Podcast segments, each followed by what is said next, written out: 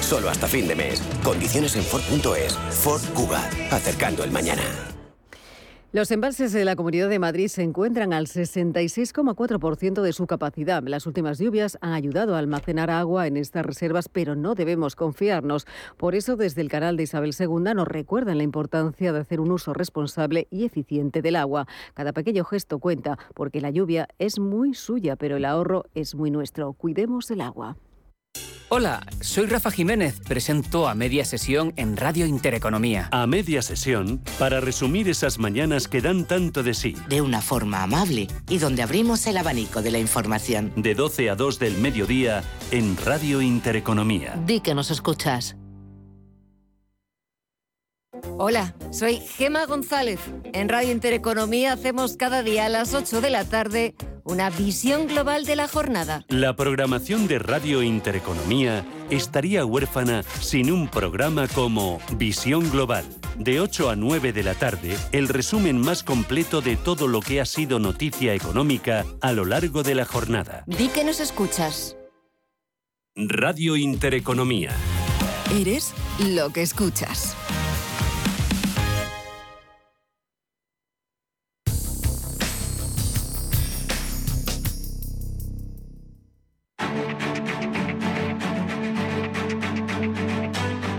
Capital Intereconomía, el consultorio.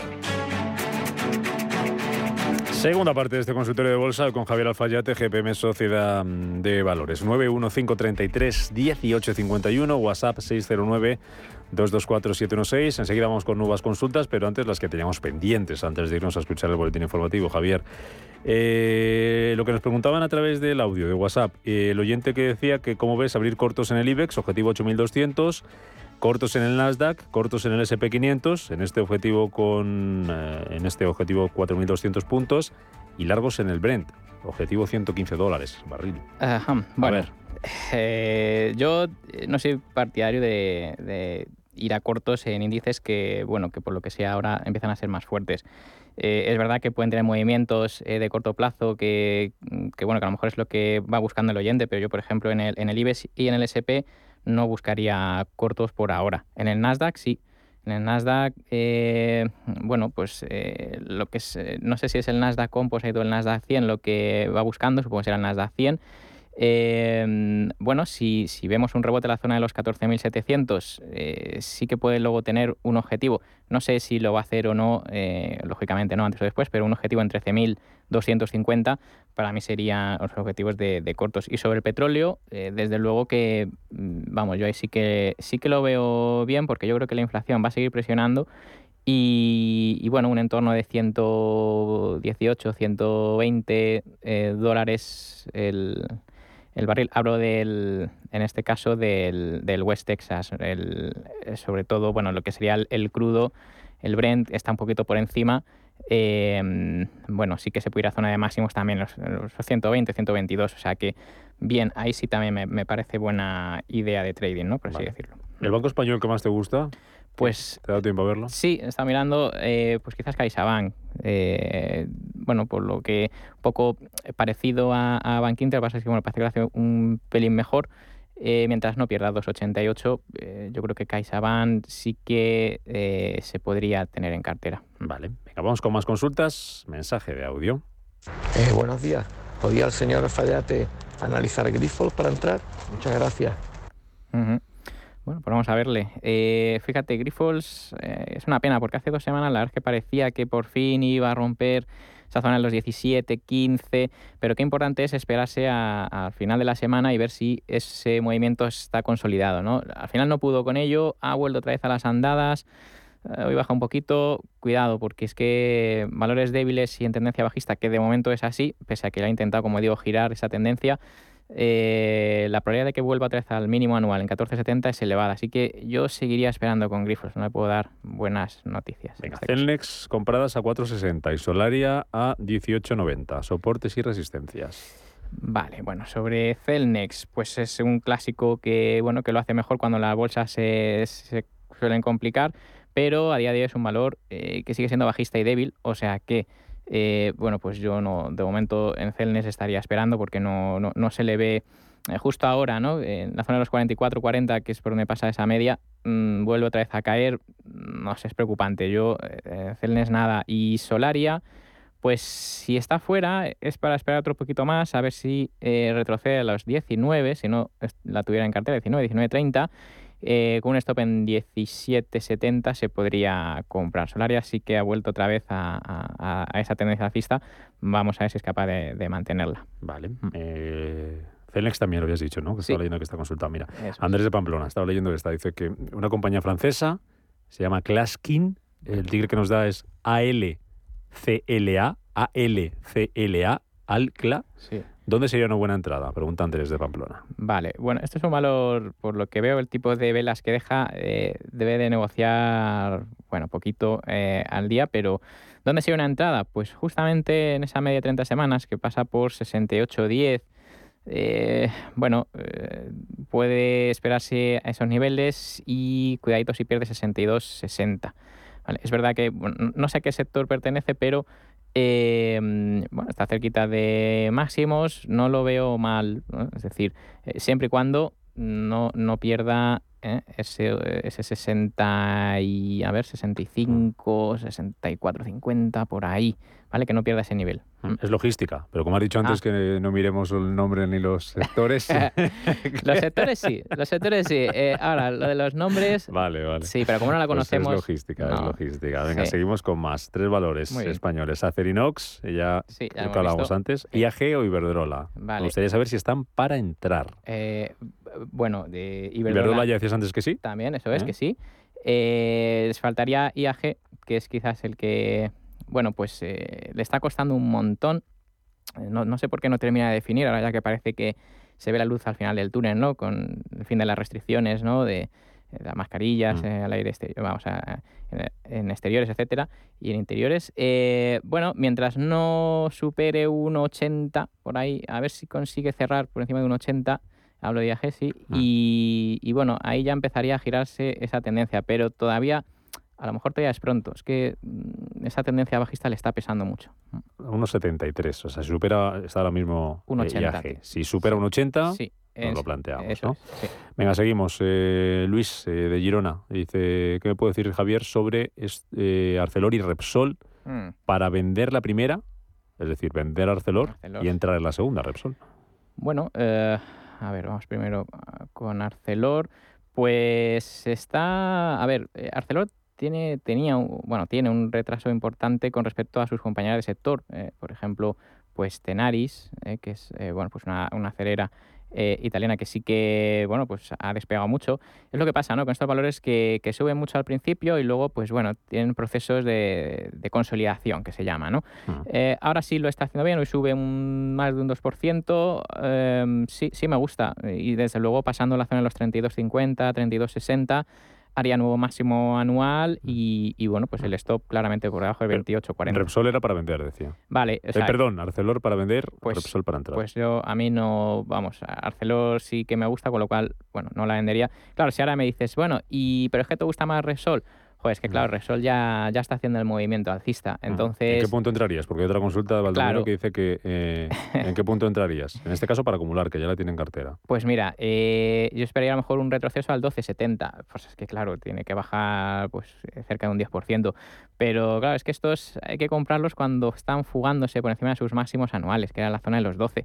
Ahora ya el movimiento se está produciendo eh, al calor de, bueno, pues de las subidas del petróleo, eh, seguramente. Entonces, eh, bueno, pues nada, si nos da esa oportunidad en la zona de los 12,70, estupendo, pero efectivamente, esto ya es para mantenerlas en cartera sin, sin problema. Vale. Eh, Caixa, que nos decías que el, era el banco que más te gustaba de la bolsa española ahora mismo, dice oyente que los tiene comprados, tiene Caixa 2,95. Vale. ¿Le recomienda? Pues mantener, mientras no pierda 2,88 en semanal. Mantenemos. Sí, esa es fácil. Venga. Eh, Soltex, eh, se pondrá en una semana en 6 euros. ¿Creen que se pondrá una semana en 6 euros, Fran de Madrid? Bueno, pues el futuro no lo conocemos, todavía creo que nadie lo conoce. Ahora bien, su valor que tiene tendencia bajista y es débil, eh, por lo tanto, yo voy mirando más a la parte baja del gráfico más que a la parte alta, ¿no? Como pregunta el, oyente. O sea, que cuidadito como pierda los mínimos en 4.30, ¿eh? No me gusta. Eh, es, es, es, muy débil y está en un sector que es fuerte. Uf, Peligro. Terminamos con un mensaje de audio y luego nos cuentas esas recomendaciones que tienes por ahí apuntadas. Hola, buenos días, soy Javier de Madrid. Quería preguntar por Farmamar. Eh, ha llegado ya la hora de empezar a subir. Los fundamentales son buenos. ¿Qué me puede decir el analista? Gracias. Fundamentales buenos, dice el oyente, y el técnico. Y el técnico dice que bien, eh, está por encima de la media de 30 semanas que es alcista, eh, pasa por la zona de los 62, eh, todavía puede tener un retroceso. normalmente cuando ya se ve todo fenomenal, los valores hacen un, retroceso, para quitarse ¿no? a, estos indecisos y luego ya seguir subiendo. Es una cosa bueno, que se suele ver. Entonces, yo no descartaría que bajara en el corto plazo a la zona de los 67 y ahí podría dar eh, bueno, una oportunidad de compra con stop en 61.50 eh, y tiene un objetivo pues en los 95 más o menos. O sea, que bien. Mm. Comparta usted si está en esa lista de recomendaciones con nosotros. Bueno, pues estábamos hablando de defensivos. Eh, pues mira, me gustan, por ejemplo, Carrefour, que bueno, pues es uno de los que ha hecho un suelo durmiente durante mucho tiempo. bueno, pues está bien. de sector inmobiliario, pues otra francesa, Argan o Merlin Properties, que este sí a lo mejor la conocemos más. Eh, más defensivos, eh, sector gas, por ejemplo, SNAM, SNAM Retegas, Italgas, o los que ya hemos hablado, eh, Enagas o incluso Naturgy, también son interesantes. Y luego, pues nada, por último quizás sector asegurador, pues Swiss Life, que lo comenté, Valois, que también estaba dicha, y Sampo, la finlandesa, bueno, eh, aquí podríamos incluir Mafre incluso. Mafre. sí, pero bueno. ese sería un poco mi, mi, mi, escudo, por mm. así decirlo, eh, mi armadura frente a eh, correcciones de mercado. Si el mercado sigue subiendo, entonces, bueno, probablemente haya que buscar otros más cíclicos como ArcelorMittal, ¿no? etcétera. Mm. ¿Cuentas con que el mercado siga subiendo? cuento con que el mercado esté lateral, fíjate.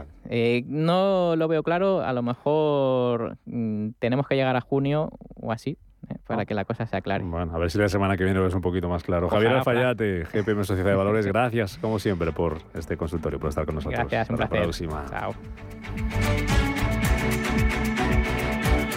Gestión, acción, valor, capital intereconomía.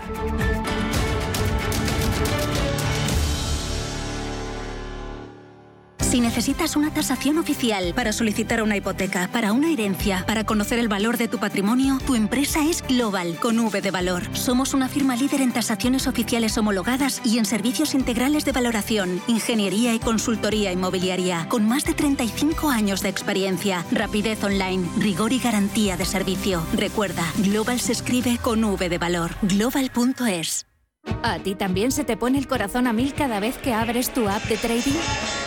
Si la respuesta es sí, entonces eres uno de los nuestros y te queremos en la séptima edición de nuestro gran evento Efecto Trading. Eventos que hablen de bolsa, muchos. Como Efecto Trading, ninguno. A punta a punta, del 25 de abril al 4 de mayo en formato online con más de 20 ponentes confirmados. En Econor, Jesús Sánchez Bermejo, Francisca Serrano, David Aranzábal, Niño Becerra, Yuri Rabasa, José Luis Cava, David Galán. Pon a tope tu trading con IGE en esta séptima edición de Efecto Trading. Todas las operaciones conllevan riesgo. ¿Quieres descubrir el futuro de la edificación? Te esperamos en Rebuild, la cita profesional para arquitectos, promotores y constructores que quieren impulsar sus proyectos a una nueva dimensión. Del 26 al 28 de abril en IFEMA, más de 350 marcas presentarán las últimas tendencias en construcción industrializada, tecnología y sostenibilidad, junto al Congreso Nacional de Arquitectura Avanzada y Construcción 4.0, con expertos de la talla de Ricardo Bofill, Zaha Hadid Architects, Biark Ingels Group, Iñaki Ábalos, entre muchos otros. Consigue tu entrada en rebuildexpo.com y nos vemos en IFEMA del 26 al 28 de abril. Si caminas solo, irás más rápido. Si caminas acompañado, llegarás más lejos. Luna Sevilla es su asesor patrimonial de referencia. Prestando nuestros servicios como agentes de Caser Asesores Financieros, somos una empresa con amplia experiencia profesional y una clara apuesta por la formación de calidad, la información transparente y objetiva y por el asesoramiento financiero personalizado y continuado. Si desea más información, visite lunasevilla.es o llámenos al 91 762 900 34 42.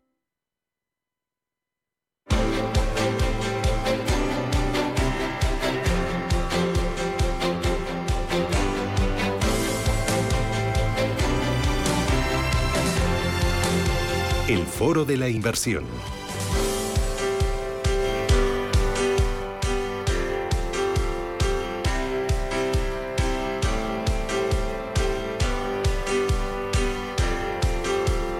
10 y 22 minutos de la mañana, esto es Radio Intereconomía. En este foro de la inversión hoy me acompaña Alberto Roldán, que es director de inversiones de Metagestión. Alberto, ¿qué tal? Buenos días. Muy buenos días, Susana. Bueno, hacía mucho que no te veía. Ay, qué ganas, qué ganas, por favor. Me salen brillitos en los ojos y todo, ¿eh? Pues es mutuo, porque efectivamente nos hemos escuchado mucho por radio, hemos hablado por nos teléfono. Nos hemos whatsappeado, sí, sí, sí, sí. Pero no tiene nada que ver. No, no tiene no, nada no, que ver. La cercanía y el contacto es, eh, es parte de nuestra... Bueno, de, de, los que llevamos mucho tiempo ya en Sí. Esta profesión y en esta carrera, pues cuando dejas de ver a alguien de manera regular, pues le echas en falta. Sí. Y esto que me pasaba contigo, Susana, que te oigo, pero digo, me falta verte en persona.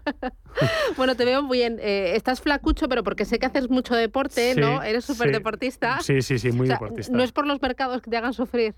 No, no, no, no, no. Eh, eh, Ya, yo creo que ya forma parte de mi, de mi ADN, está totalmente integrado, pero no, no, es, es una cuestión eh, puramente de ocio y, de- y deportiva, sí, sí. Eh, oye, ahora cuando dices eh, está totalmente integrado, tú, tú eres muy de macro, muy Sí. de analizar las grandes cifras. Sí. Los, ahora estamos viviendo, yo para contarlo, desde mi tribuna delante del micrófono, un momento apasionante, porque, bueno, ahora y antes, ¿no? Porque Ujú. cada momento tiene lo suyo. Pero ahora tenemos como un montón de frentes abiertos. Eh, la guerra de Ucrania, eh, esa alta inflación, eh, amenazando con doble dígito en muchos de los países y amenazando con ser persistente y duradera. Tenemos también la normalización monetaria, tenemos resultados empresariales, la amenaza de recesión, eh, no sé yo. Eh, hoy, por ejemplo, Bullard, el presidente de la Reserva Federal de Estados Unidos, eh, hablaba de seguir subiendo tipos de interés, incluso 0,75 puntos básicos de golpe, cuando ya de- a mí me daba ta- taquicardias con el 0,50. No sé cómo estás viendo este desacople de los bancos centrales, porque hay un desacople, unos muy deprisa, otros en stand-by y el otros eh, y otros al revés, ¿no? Metiéndome de más estímulos. ¿Cómo lo ves? Da para una tertulia muy larga. Muy larga, sí, Pero sí, por sí. ser muy sintético y como bien has dicho, yo soy de los pocos gestores que en España le da peso realmente a- al enfoque macroeconómico y al análisis económico desde un punto de vista del análisis bursátil. ¿no? Em, yo creo que Europa va muy, muy tarde a todo. Estados Unidos ha empezado a reaccionar y China va por libre. Sería un poco el corolario general, ¿no?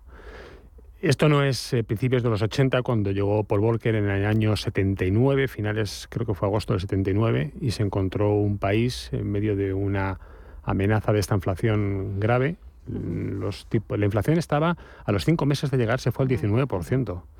Y él puso eh, los tipos de interés por encima de la inflación, que es como realmente tienen que estar, no por debajo. Eh, y fue muy valiente, hizo subidas muy agresivas que le generaron una gran crítica económica y social y política, pero estuvo sustentado por un gobierno que dijo, esto hay que sacarlo adelante de una manera realmente radical. Eh, y Estados Unidos no se atreve a dar el paso. Eh, no se atreve. Y Europa, por supuesto, que es que ni quiere dar el paso. Eh, la, la FED tiene que subir los tipos de interés al 1%. o sea, Hacer subidas de 100 puntos básicos. Y poner los tipos este año pues en el 4 o 5%, que es la única manera real y efectiva de controlar la inflación, porque, porque vivimos una inflación de precios, pero las inflaciones hay que verlas desde el punto de vista monetario. ¿Por qué? Porque cuando crece la masa monetaria, cuando crece el dinero en circulación, cuando los bancos crean dinero, porque la Reserva Federal le presta uno y el banco crea nueve en créditos, que eso es la creación de dinero, eh, lo que tenemos es una abundancia tal de dinero que ya vemos que ni es efectiva en el crecimiento y hace mucho tiempo que dejó de ser efectiva. ¿Qué ocurría? Que la inflación ha tardado mucho tiempo en manifestarse de la manera que se está manifestando y ha coincidido con factores coyunturales que ningún banquero central es capaz de prever como es una guerra, como es una situación crítica en alguna zona geopolítica o de riesgo de, de impacto en los precios, como pueden ser las materias primas, y nos ha reventado lo de Ucrania. Y ahora todo el mundo quiere correr. A la inflación, cuando llega, hay que llegar con los deberes hechos, que es lo que nos pasa en bolsa, que ahora la gente empieza a comprar petroleras, ¿no? Las petroleras hay que comprarlas, o las compañías de materias primas, hace un año, cuando la inflación era más que evidente. Y mucho me temo que mm, los pasos que se van a dar van a ser lentos, en Estados Unidos por lo menos son decididos, mientras que en Europa, pues eh, fíjese, hoy lo comentaban algunos brokers esta mañana, eh, decían que el discurso de la, la semana pasada fue hawkish. A mí en principio me lo parecía, pero luego pensé, no, no, si hubiera sido hawkish, hubiera dicho, subimos los tipos de interés ahora mismo, que es lo que tiene que haber hecho, subir los tipos ya en Europa. ¿Qué ocurre? Que no, sabe, que no puede.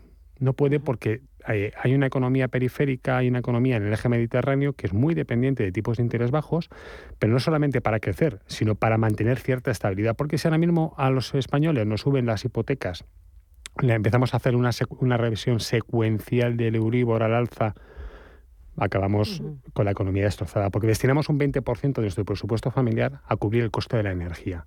Ahora se acaba el frío, viene el calor, el calor también tiene consumo de energía, la factura energética no va a bajar, hay que llenar los depósitos de, de los vehículos y como la economía no se para, pues esto lleva a una constante vorágine, la cual en Europa nos damos cuenta que los tipos de interés no pueden subir y vivimos con inflaciones del 10%. Claro, inflación eh, del 10%, inflación motivada en parte por esos estímulos monetarios, esos estímulos fiscales, pero también por el precio del crudo. Recientemente Estados Unidos anunciaba que iba a sacar las reservas estratégicas. ¿Esto qué impacto ha tenido en el crudo y qué impacto ha tenido también en las petroleras cotizadas? Porque esto va por barrios, ¿no? Claro. El impacto es marginal porque al final eh, es un efecto de muy corto plazo. Las reservas estratégicas eh, dan como mucho para 30, 40 días de consumo sin que hubiera un barril puesto en el mercado. Es decir, que son situaciones excepcionales en las cuales un país mantiene una reserva estratégica simplemente para abastecer en el muy, muy corto plazo sus necesidades más importantes, tanto de consumo energético como de transporte.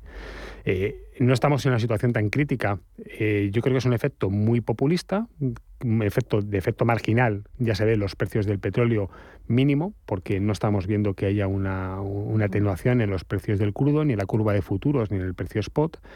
Y por lo tanto es un efecto un poco de maquillaje. En las compañías petroleras, bueno, mm, ellas siguen eh, con un nivel de producción razonable, con precios muy elevados, con lo cual es un año fantástico, igual que el año que viene, para hacer caja libre, eso que nosotros llamamos los economistas eh, free cash flow, es decir, que tiene mucha caja disponible para o invertir en el negocio o dárselo a los accionistas. Por eso las compañías petroleras están en, los niveles de cotización en los que están, por eso descuentan tanto un escenario positivo, porque no solamente hay una cuestión de teórica escasez que no es tal, porque no es un problema de oferta ni de demanda, es un problema más de oferta que de demanda, eh, y las petroleras se benefician claramente porque no tienen que invertir, desde hace tiempo vienen invirtiendo poco en su negocio, y lo que tienen es una acumulación de caja muy importante en un negocio que está realmente desapalancado. En los fondos que tú gestionas en Metagestión, ¿cuál es el peso? ¿Qué tipo de petroleras tienes? Pues eh, tenemos petroleras, eh, nosotros en lugar de entrar en la, curva de, costes, que para que los oyentes lo entiendan es eh, cuánto cuesta extraer el barril de petróleo en los campos y a las perforaciones que tienen las compañías intereses, nosotros nos fuimos a una curva de costes en nivel medio. ¿Por qué? Porque si me voy a las más baratas, el efecto del precio del crudo cada vez se deja notar menos en el flujo de caja libre. Sin embargo, una compañía que tiene una curva de costes más avanzada, una pequeña mejora le permite incrementos porcentuales mucho mayores. Es decir, una, una, petrolera que extrae el crudo a, a 20 dólares el barril, pues cuando está en 80 ya eh, gran parte de esa generación de caja la ha puesto en precio. Pasar de 80 a 90, el efecto marginal que tiene es pequeño. Sin embargo, una petrolera que mejora un 50% con una curva de costes más alta su, coste de extracción, el, efecto porcentual es mucho mayor. ¿no? Y nos fuimos a buscar en Estados Unidos y Canadá aquellas compañías que estaban un poco más rezagadas, que tenían a lo mejor algo menos de visibilidad en el mercado, o que el mercado se balanceó directamente hacia un tipo de, de empresas muy particulares y nos ha ido muy bien porque hemos tenido revalorizaciones muy, muy considerables en, en el fondo. Eh, fue una apuesta que empezamos a hacer ya en noviembre y diciembre. Eh, es verdad que llegamos con una recomposición de cartera que nos hacía llegar un poquito tarde al mercado, pero es que luego, bueno, lo que nos ha venido después ha sido un poco sobrevenido, pero muy agradecido desde luego. Claro, tenéis varias estrategias de metagestión. Una es el eh, metagestión internacional. Háblame de la cartera. ¿Cuál es tu filosofía de inversión y cómo está compuesta a día de hoy?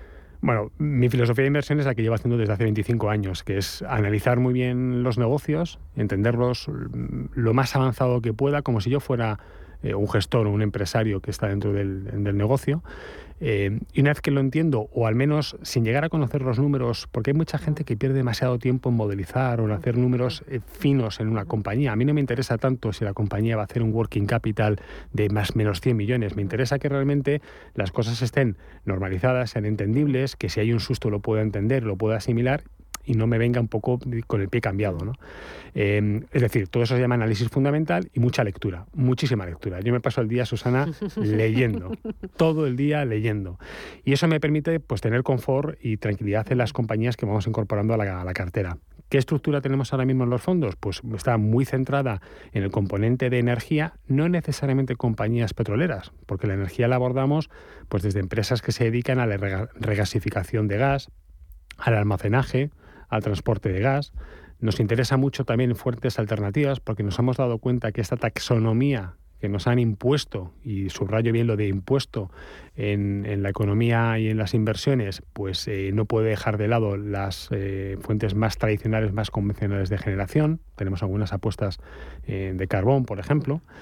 Em, y luego, por supuesto, las compañías mineras, donde creemos que todavía hay muchísimo recorrido, porque, porque el mundo sigue, sigue creciendo, crece más, menos, va a una recesión o no, pero la necesidad, es decir, ese factor de demanda se mantiene invariable. Y más allá del sector energético, ¿qué tienes? Luego ya son compañías eh, un poquito mezcla de muchas cosas, pero sobre todo que tengan recurrencia en los ingresos. Por ejemplo, eh, eh, nos gusta mucho Universal Music Group. ¿Por qué? Porque nos hemos dado cuenta que si hay algo que no deja de hacer el consumidor es dejar ciertas cosas. Por ejemplo, la música no, no la abandona. Y esta es una compañía que hace una caja muy fácil porque lo único que hace es eh, hacer clink clink cada vez que alguien pone una canción en un dispositivo electrónico. Es una compañía muy fácil de entender, es un negocio muy sencillo y es un negocio que realmente funciona eh, en momentos de crisis eh, económica o de crisis bursátil, llamémoslo como lo queramos llamar. Bueno, pues ese tipo de compañías que da, hacen un poco el, basement de nuestro fondo, eh, la recurrencia, lo que muchos llamamos los compounders, es decir, compañías que no necesariamente tienen que crecer al 10% en ingresos o al 20% anualmente, sino simplemente que sabemos que van a crecer. Y estas compañías crecen. ¿Y una, eh, es un fondo, una estrategia más volcada a Estados Unidos? No, de hecho Estados Unidos no pesa mm, ni un tercio de la, de la cartera. Es una, una, inversión, hablamos del internacional obviamente, eh, totalmente global, está muy estructurada eh, con un enfoque global sin atender mucho a la nacionalidad de la compañía. En los últimos eh, meses hemos incrementado un poquito más el peso en Europa, porque es cierto que las caídas nos han dejado algunas empresas y algunos negocios a muy buenos precios de entrada y es donde hemos puesto también el foco. ¿Y el resultado? El resultado es extraordinario. Mira, llevaba, y soy sincero. Ahora es a él cuando le brillan los ojos. llevaba 8 o 9 días sin mirar el performance del fondo y cuando llega esta mañana me he encontrado con que el internacional lleva un 11% de rentabilidad en el año, sin hacer cosas ni demasiado arriesgadas ni demasiado eh, exóticas. Porque hay muchas veces que vas a buscar nombres exóticos simplemente para darle brillo a tu cartera. ¿no? Pues cualquiera que la repase va a entender el 90% de los títulos que tenemos comprados, pero es que la estrategia paga. ¿Es una estrategia con mucha o con poca rotación? Muy poca rotación. Ahora es cierto que si mm, somos justos en el corto plazo, los últimos cinco meses, la necesidad de tener que haber rehecho la cartera desde una estrategia anterior que, que llevaba otro equipo, nos obligó a tener una rotación más alta de la deseable. A partir de aquí, los cambios, a mí me gustaría que lo que tenemos hoy prácticamente fuera con lo que acabemos el año. Pues enhorabuena por ese 11%, a seguir trabajando. Ahora te diría, no la vuelvas a mirar en 8 o 9 días, ¿no? A ver si te encuentras con... Eh, porque los índices están en negativo este año, ¿no? El Eurostock 50 un menos 10, pero en Estados Unidos alguno un menos 6 y otro un menos 10, 12%. Sí, nosotros lo medimos con el índice MSCI World, que es el índice más seguido por los gestores, y el performance que llevamos es de casi 15 puntos porcentuales de diferencia. No está mal. Pues nada, enhorabuena. Alberto Roldán, director de inversiones de Metagestión. A seguir trabajando. Gracias, un abrazo y nos vemos pronto. Un placer. Muchas gracias.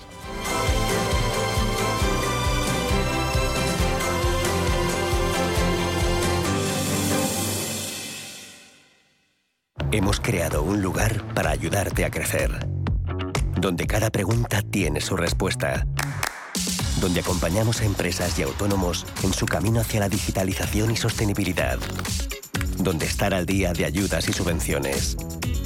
Donde se impulsa la internacionalización de todos los negocios.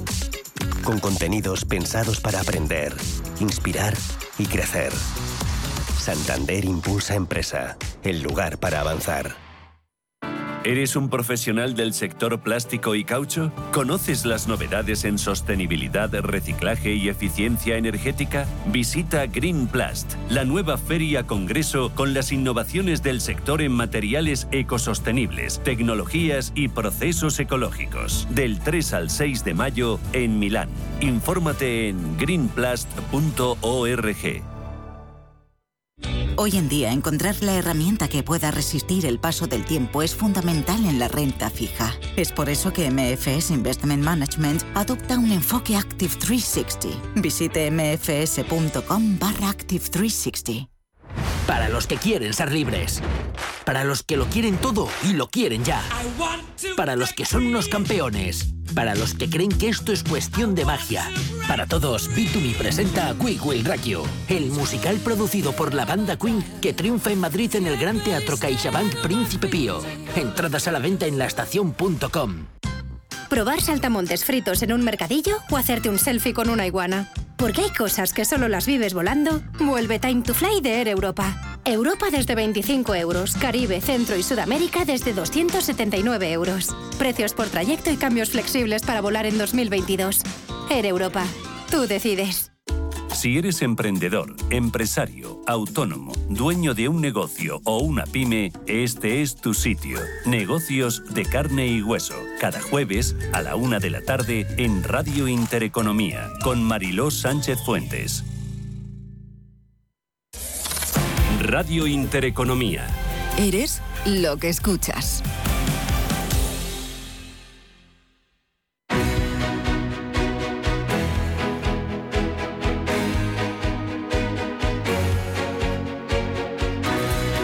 Capital Intereconomía, Consultorio de Fondos.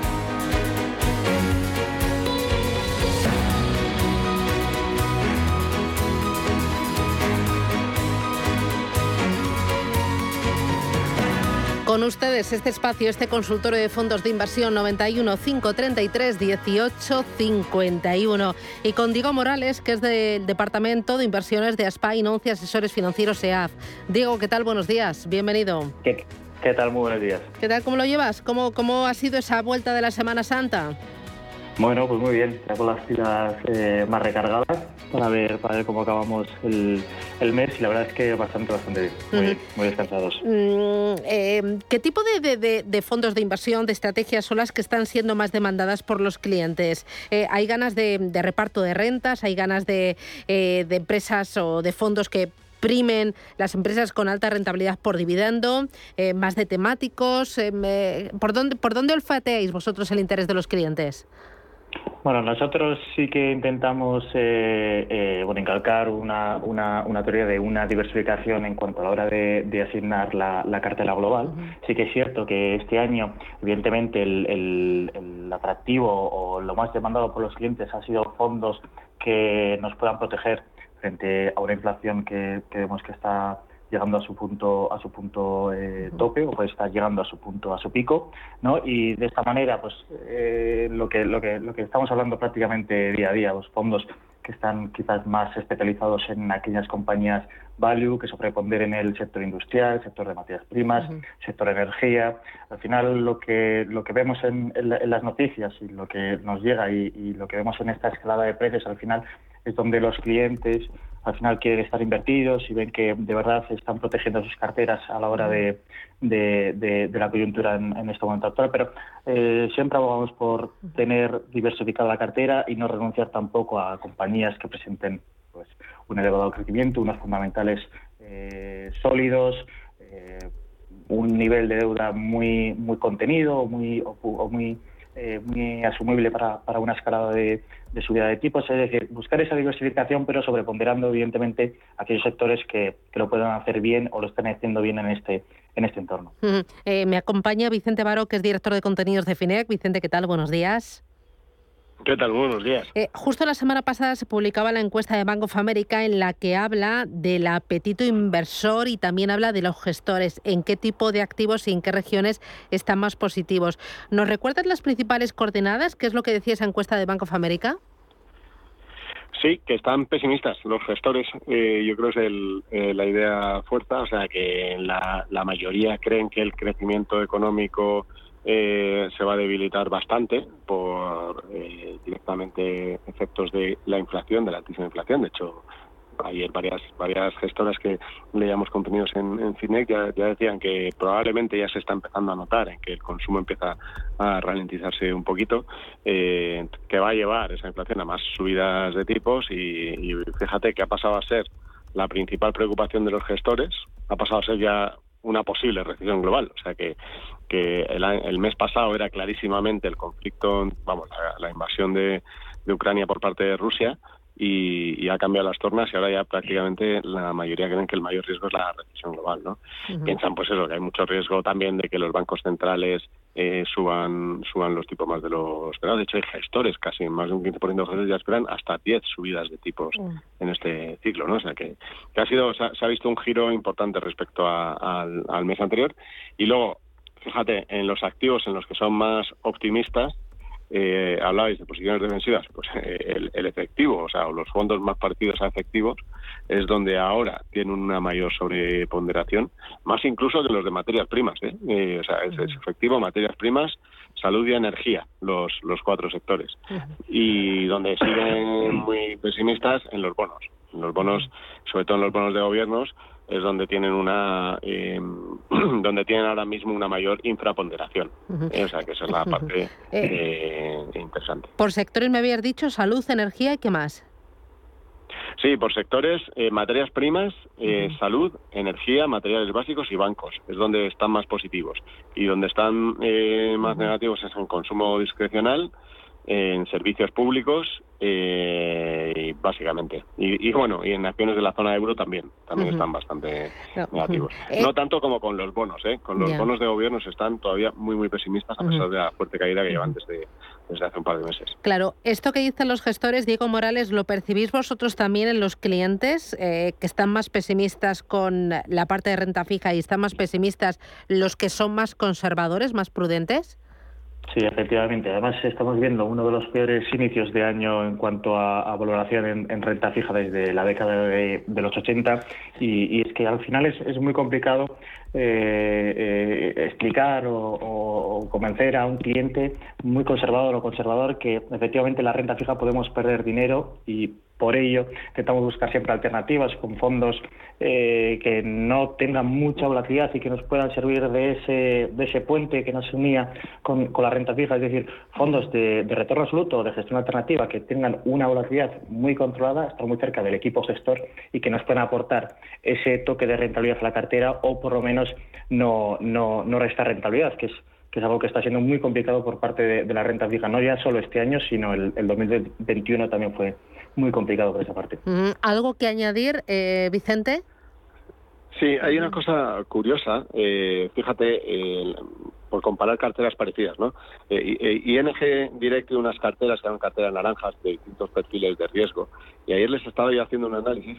Fíjate que la cartera más defensiva, la más conservadora, que se llama cartera naranja 1090, pierde en lo que llevamos de 2022 un 4,8. Pierde un 4,8. La más agresiva, que es la cartera naranja eh, 90, pierde un 3,9. Es decir, que la cartera más defensiva de, de ING Direct eh, cae más que la cartera más arriesgada, ¿no? Es una, es una paradoja de, pues, pues de lo que estamos viviendo, ¿no? De cómo los bonos de gobierno, sobre todo, están siendo muy castigados en el mercado más incluso que, que la propia uh -huh. renta variable. Uh -huh. eh, al final, Diego, eh, no hay activos sin riesgo y ahora lo que más riesgo está teniendo es lo que en principio era más conservador. Eh, todo nos está empujando hacia eh, renta variable. Eso es, totalmente. Eh, por lo menos, al menos a buscar alternativas y, y, si no queremos estar invertidos totalmente en renta variable, como te digo, a buscar eh, esa gestión alternativa, esos fondos de retorno absoluto, esos fondos con una volatilidad controlada que, que, nos puedan, eh, lo que buscamos con la renta fija, es decir, diversificar respecto a la renta variable, controlar la, la volatilidad de nuestra cartera y al menos que nos aporte ese, ese, ese plus de, rentabilidad que, que, está siendo muy, muy difícil, muy complicado. Eh, ¿Vosotros también notáis en FINE que hay más interés por fondos de renta variable, incluso también por alternativos, como dice Diego? Sí, o sea, en los de renta variable lo, sí que vemos que sí hay un interés, eh, aunque es verdad que las caídas de la última de, de nuevo han vuelto a, moderar. En, lo que sí vemos es mucha gente interesada en buscar ese tipo de producto que de, de, volatilidad controlada, que, que no, sabes, que le dé estabilidad a la cartera eh, que ahora mismo pues, pues es más difícil, ¿no? es verdad que hay algunos. Por ejemplo, uno de los tenemos escaparates, ¿no? Pues el escaparate invertir con riesgo bajo es de los que más ha, subido el interés de los usuarios en las últimas semanas. Eh, y hay algunos productos que resisten ahí, ¿no? Pero claro, eh, yo es donde veo mayor ahora mismo hueco en el mercado, ¿no? Esos, esos productos que dan eh, algo de rentabilidad con poca volatilidad, que prácticamente no hay, los que hay, pues la gente sí que tiene mucho interés. Pues muy bien, Vicente Baró, desde FINEC, muchísimas gracias por el análisis y, nada, que tengas feliz semana. Cuídate mucho. Igualmente. Un Adiós. Eh, tengo, digo, ya unas cuantas llamadas 609 22 47 16. Vamos con la primera notita de voz. Buenos días, soy Marisa. Tengo el fondo MG Optimal Income que llevo ahora sobre un 5% de pérdidas he pensado en cambiarlo por el BL Global Flexible, que apenas tiene deuda, pero claro, hay que asumir un poco más de riesgo y no sé si en estos momentos es mejor época para ello. Muchas gracias por sus consejos y felicidades al programa. Eh, Diego, ¿qué le podemos decir a, al oyente? Pues, pues, pues, justamente es uno de, los ejemplos que poníamos, que en el que la renta fija nos está restando más eh, rentabilidad de lo que nos está aportando la renta variable y no solo eh, a la hora de restar eh, rentabilidad, sino a la hora de proteger nuestra cartera. Estamos viendo que como mixtos defensivos, como es el caso del, Optimal Income, que tiene un peso mayor en renta fija, nos están obteniendo un resultado peor que, por ejemplo, otros fondos mixtos que puedan ser más moderados, más equilibrados, que tengan ese peso más en renta variable o por lo menos que tengan esa flexibilidad para para alocar más posición de cartera a activos de renta variable y en estos momentos en los que vemos que puede seguir sufriendo la renta fija, pues podría ser una opción hacer este trasvase de fondos quizás hacia estos eh, fondos que puedan invertir, como digo, un poquito más en, renta variable o incluso lo, que venía comentando, traspasarlo directamente a un fondo de, de gestión alternativa que por lo menos nos va a buscar esa rentabilidad con una volatilidad que históricamente hemos buscado con estos estos fondos defensivos que están sufriendo sobre todo por esta parte de, renta fija, porque eh. además el, el Optimal Income no, no tiene un, peso muy, muy fuerte en, renta variable. ¿Me das algún nombre eh, de algún fondo de estos alternativos que, propones? Sí, mira, si queremos una renta, una volatilidad muy controlada, pero eh, incluso conseguir una rentabilidad, aunque sea muy muy muy moderada, si, obtenerla, tenemos un fondo de, de, Cambrian, el, el, el Index Arbitrage, que es un fondo que, como te digo, es un fondo de arbitraje de deuda que, lo hace muy bien en, diferentes eh, momentos de mercado. Tiene esa volatilidad que no supera el 3%, ahora estoy hablando de memoria, pero es, es los ratios donde, donde se mueve, y siempre consigue esa rentabilidad que, aunque sea muy limitada, como digo, no, por lo menos no nos resta. Si queremos algo más agresivo, nos podemos ir a un market neutral. JP Morgan eh, tiene un que es el JP Morgan Europe eh, Alpha, que, es, que, lo está haciendo realmente bien y está consiguiendo eh, apostar en, corto por esos sectores que se pueden ver perjudicados por el momento actual. Y sin embargo, tener posiciones netamente largas en, en sectores que se están comportando realmente bien y al final la, neutralidad del mercado la está consiguiendo y por lo menos está consiguiendo esa, esa rentabilidad positiva. Son, algunos de los ejemplos que podemos usar, pero siempre, siempre que hay, hay, hay oportunidades en en el mercado. Muy bien. Voy con otra nota de audio. Hola, buenos días. Soy Fernando de Madrid. Eh, muy agradecido a Intereconomía y en especial a, ustedes con los consultorios. Para el de fondos quería preguntar si estamos a tiempo de entrar en, el de BlackRock de Mining y en el Cambrian eh, Biotechnology.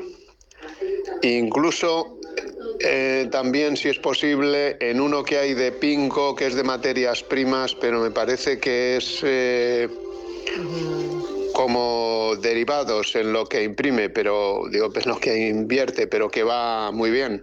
Pues nada, a ver si he llegado a tiempo. Muchas gracias. ¿Qué dices? Bueno, mira, el, el, caso de BlackRock Mining, lo bueno que tiene este fondo es que no está invertido exclusivamente en mineras, es decir, que no eh, tiene solo esa, esa correlación fuerte con el precio de las materias primas, sino que está invertida en, en, toda la cadena de, de, producción de, materias primas, desde extracción a procesado a transporte. Entonces, consigue esa, esa diversificación. Sí es cierto que ha tenido una rentabilidad eh, muy elevada en el año. Eh, ¿Podría ser un momento de, entrar y aprovechar y tomar algo de, rentabilidad extra? Podría ser un, momento, pero hay que tener en cuenta la fuerte valoración que ha tenido, que las materias primas en algún momento eh, harán techo e incluso rebotarán a, la baja, pero nosotros pensamos que se que se van a seguir manteniendo elevadas mientras siga el, sobre todo el conflicto el conflicto bélico, que esto eh, favorece a, las, a, las, compañías y lo veremos en, la publicación de resultados. Es decir, que podemos tomar una, digamos algo tarde, puede ser, que puede seguir aportando rentabilidad a la cartera y que en el caso de este fondo, como digo, estamos expuestos a toda la cadena de producción, puede ser una, buena acción. En el caso de la tecnología, apostar por ahora por esos sectores defensivos también lo vemos como una acción de cartera. Además, antes comentábamos eh, los sectores en los que más positivos se encuentran los, los analistas y gestores y la, eh, salud, el sector salud era uno de ellos. Nosotros creemos casi un sector muy muy castigado. Hay empresas, eh, sobre todo biotecnológicas, muy muy sobrevendidas y puede ser un, momento de, incorporar este, este activo en nuestras carteras. Muy bien. Vamos a por la tercera nota de audio. Hola, buenos días. Muchas gracias por su programa y por sus consejos. Quería preguntarle, soy María, quería preguntarle a ver qué le parece el fondo de BlackRock eh, Multi-Asset para el entorno en que nos movemos y, a ver qué le parecería mm, el eh, Concept Caldemorgen, a ver si los dos podrían ser compatibles o le parece mejor uno que otro o diversificar entre los dos. A ver qué opinión me da. Muchas gracias. ¿Qué me dices de este fondo de inversión, de estrategias de DWS, verdad? Sí. No, de BlackRock. Ah, de BlackRock. El, el, el de BlackRock. Pero luego hablaba del Caldemorgan, ¿no? El Caldemorgan es, de DWS, vale, vale. Sí, eso es. El Caldemorgan es un, fondo que, tenía la, categoría de, multiestrategia, aunque en, muchas, en muchas eh, eh, asignaciones lo encontramos como en muchas categorías, perdón, lo encontramos como un, como un mixto, que sí, que sí que es cierto que quizás tiene más eh, flexibilidad a la hora de componer la cartera que, en el caso del, del Barrock Multiat, que es un, mixto moderado al uso. Sí que es cierto que con el de BlackRock, ahora mismo vamos a tener más ponderación a renta fija que con, con el Caldemorgan. Es decir, que la renta fija, que la rentabilidad que nos va a aportar la pata de, de, BlackRock nos, nos, va a restar en, en, estos momentos y la exposición que tenga a renta variable no va a ser muy elevada, pero bueno, no es un fondo que lo está haciendo eh, mal dentro de, de, su categoría y, yo apostaría quizás algo más por el, por el que como digo tiene esa, esa mayor eh, flexibilidad, pero bueno, diversificar entre los dos fondos puede ser una opción para, para proteger pues la, cartera o al menos diversificar. Pues eh, Diego Morales, un placer charlar contigo, el Departamento de Inversiones de Spain, 11 asesores financieros. Gracias por ayudar a los oyentes y enseñarnos un poquito más de estrategias y de fondos de inversión. Cuídate mucho ya por el martes. Un abrazo. Igualmente. Gracias. Boletín informativo y volvemos aquí en Desayunos Capital, en Radio Intereconomía y después vamos con ese espacio que le dedicamos al hidrógeno. No se vayan, que nos queda todavía tramo aquí en Capital Intereconomía.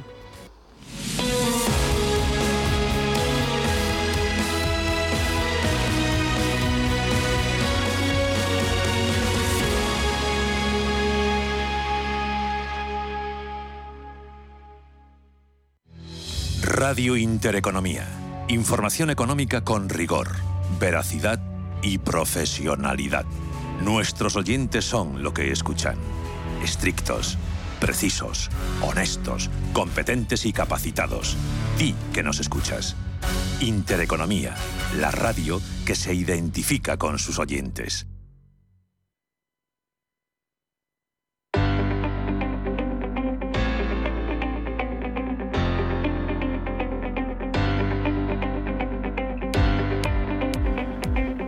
Hoy conocemos a Satoshi Nakamoto, una de las entidades más enigmáticas del planeta y la más importante en el mundo de las criptomonedas. Hablamos de la identidad que dio luz a dos de las creaciones tecnológicas más importantes de la humanidad. Hablamos del Bitcoin y de la primera base de datos blockchain.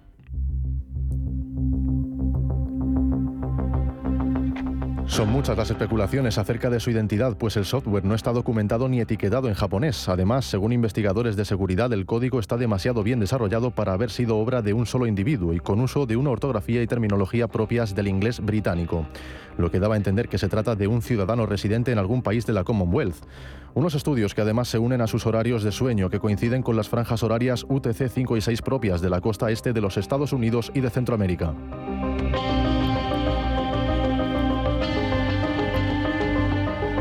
A día de hoy, Nakamoto no es más que un seudónimo sin rostro, incluso se desconoce si se trata de una sola persona, dando a entender que podría tratarse de un grupo. Bajo el enigmático perfil de un hombre de origen nipón de mediana edad se esconde un patrimonio de hasta un millón de bitcoins, una cifra que se traduce con fecha de febrero de 2021 en 48 mil millones de dólares.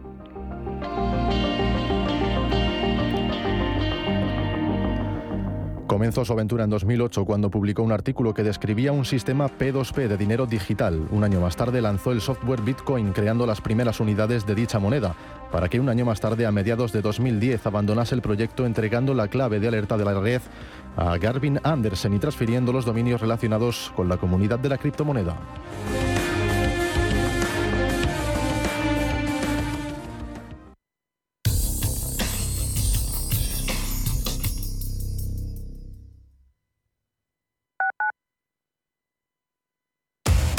Somos aquello que siempre quisiste ser.